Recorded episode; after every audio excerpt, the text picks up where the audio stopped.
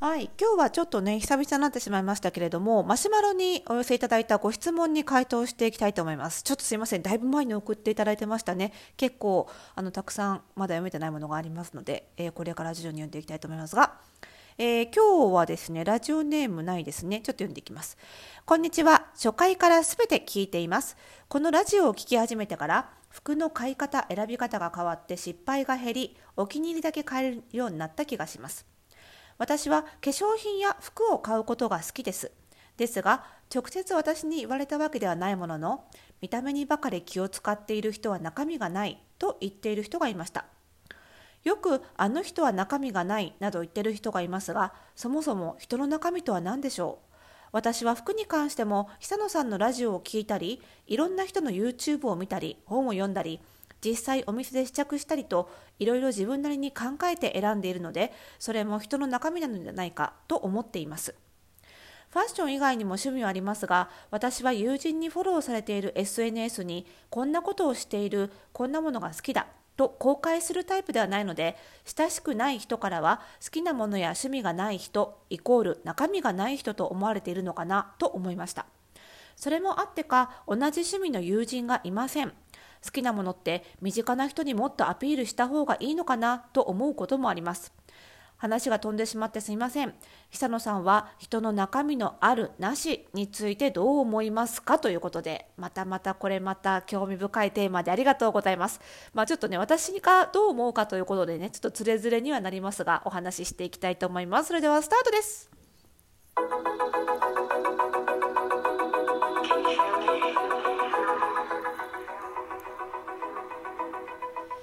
はい、ということで始まりましたおしゃれの呪いとくラジオ本日で372回目の配信でございます。この番組ではあなたに巻きつくファッションへの思い込みイコールおしゃれの呪いをバッサバサと解いていきます。服装心理学をベースにおしゃれをもっと楽しみ自分を変えるコツをお届けしています。お相手はパーソナルスタイリストで日本服装心理学協会代表理事の久野里沙でございます。本日もよろしくお願いいたします。いや、久々で口も回んないっすね。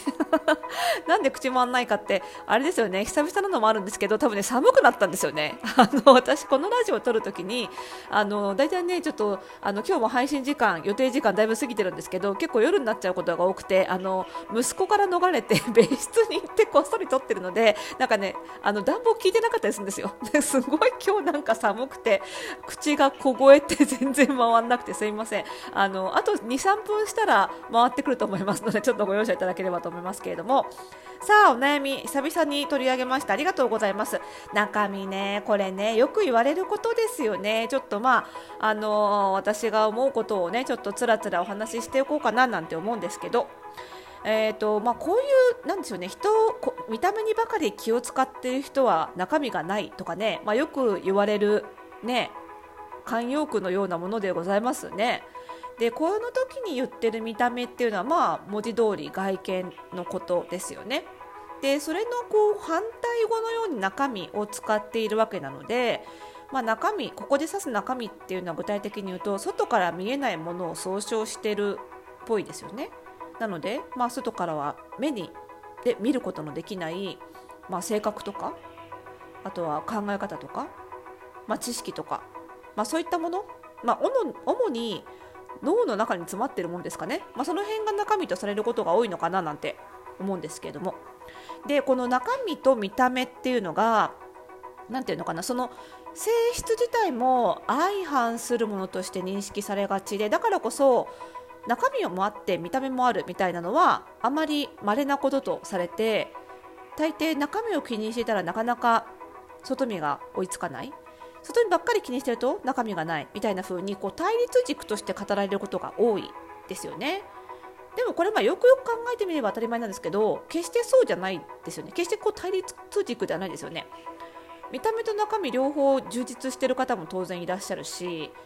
両方あまり充実してない方もいるかもしれない。わかんないけどね。いるかもしれないってことでその見た目と中身が必ずそのなんだろうな反比例するっていう決まり事はないわけですよ。そういう法則はないわけですよね。ただそのやっぱりこうなんていうのかな見た目と中身が相反してると目立つんですよね。なんかあの人あんなにこう見た目がきちんとしてるのに意外と性格だらしないのねとかなかねあの人はななんか全然あの見た目がねあのだらしなくてなんかあまり清潔感がないけどすごく意外と性格しっかりしてるんだななんていう風に逆だとこう印象に残るわけですよ。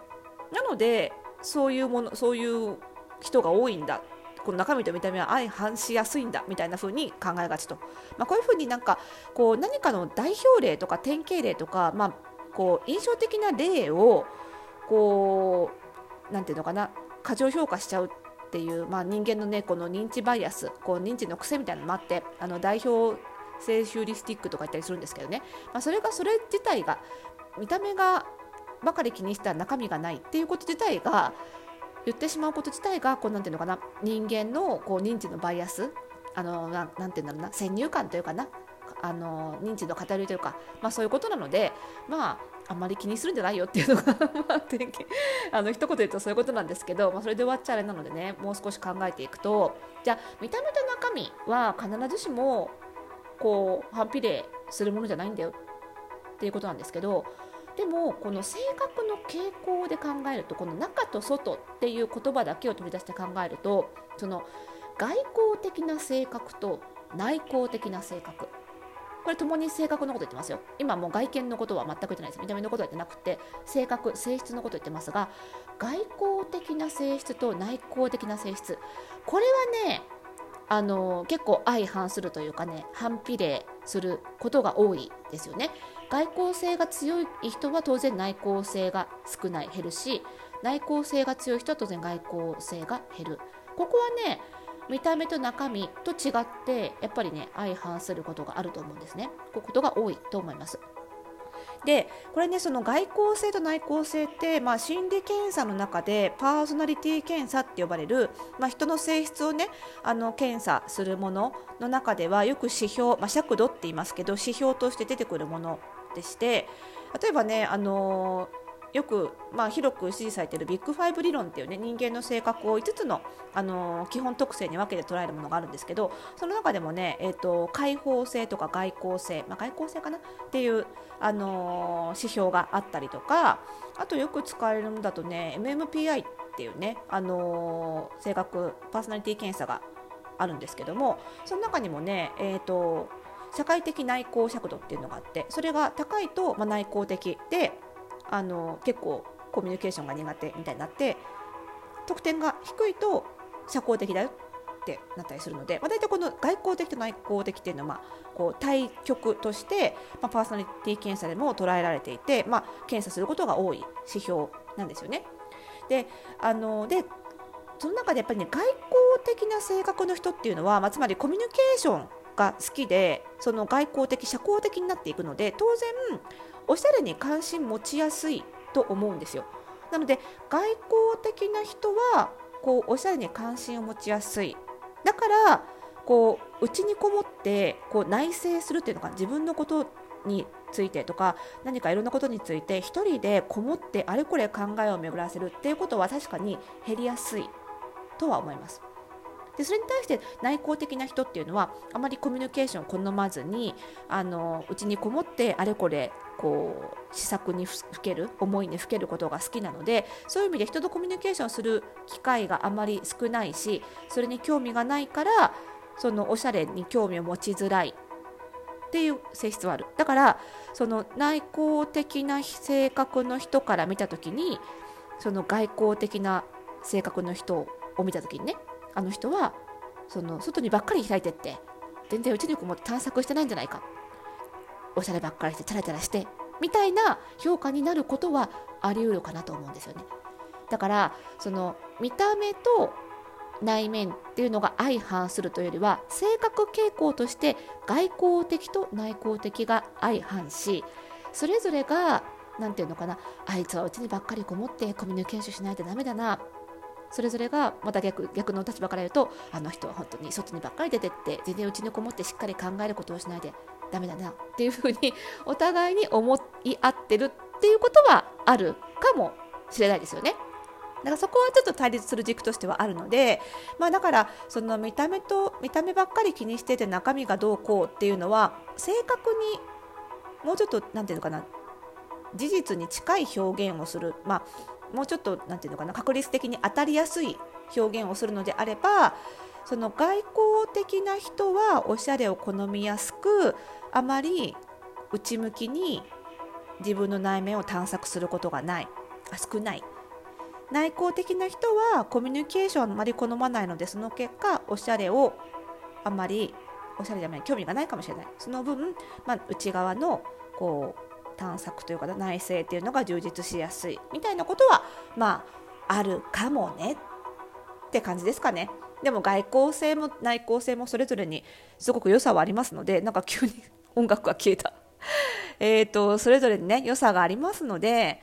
まあどっちがいいってものではないしねでもっと言うと内向的だけど自分の自分のためだけのねファッションはすごく好きっていう人はいるわけなのであのそういう意味ではね内向的な人は、えー、全員おしゃれがに興味がないかっていうとそういうわけでもないのでねまあ、うん、そういう意味ではあまり見た目と外見外交性と内向性が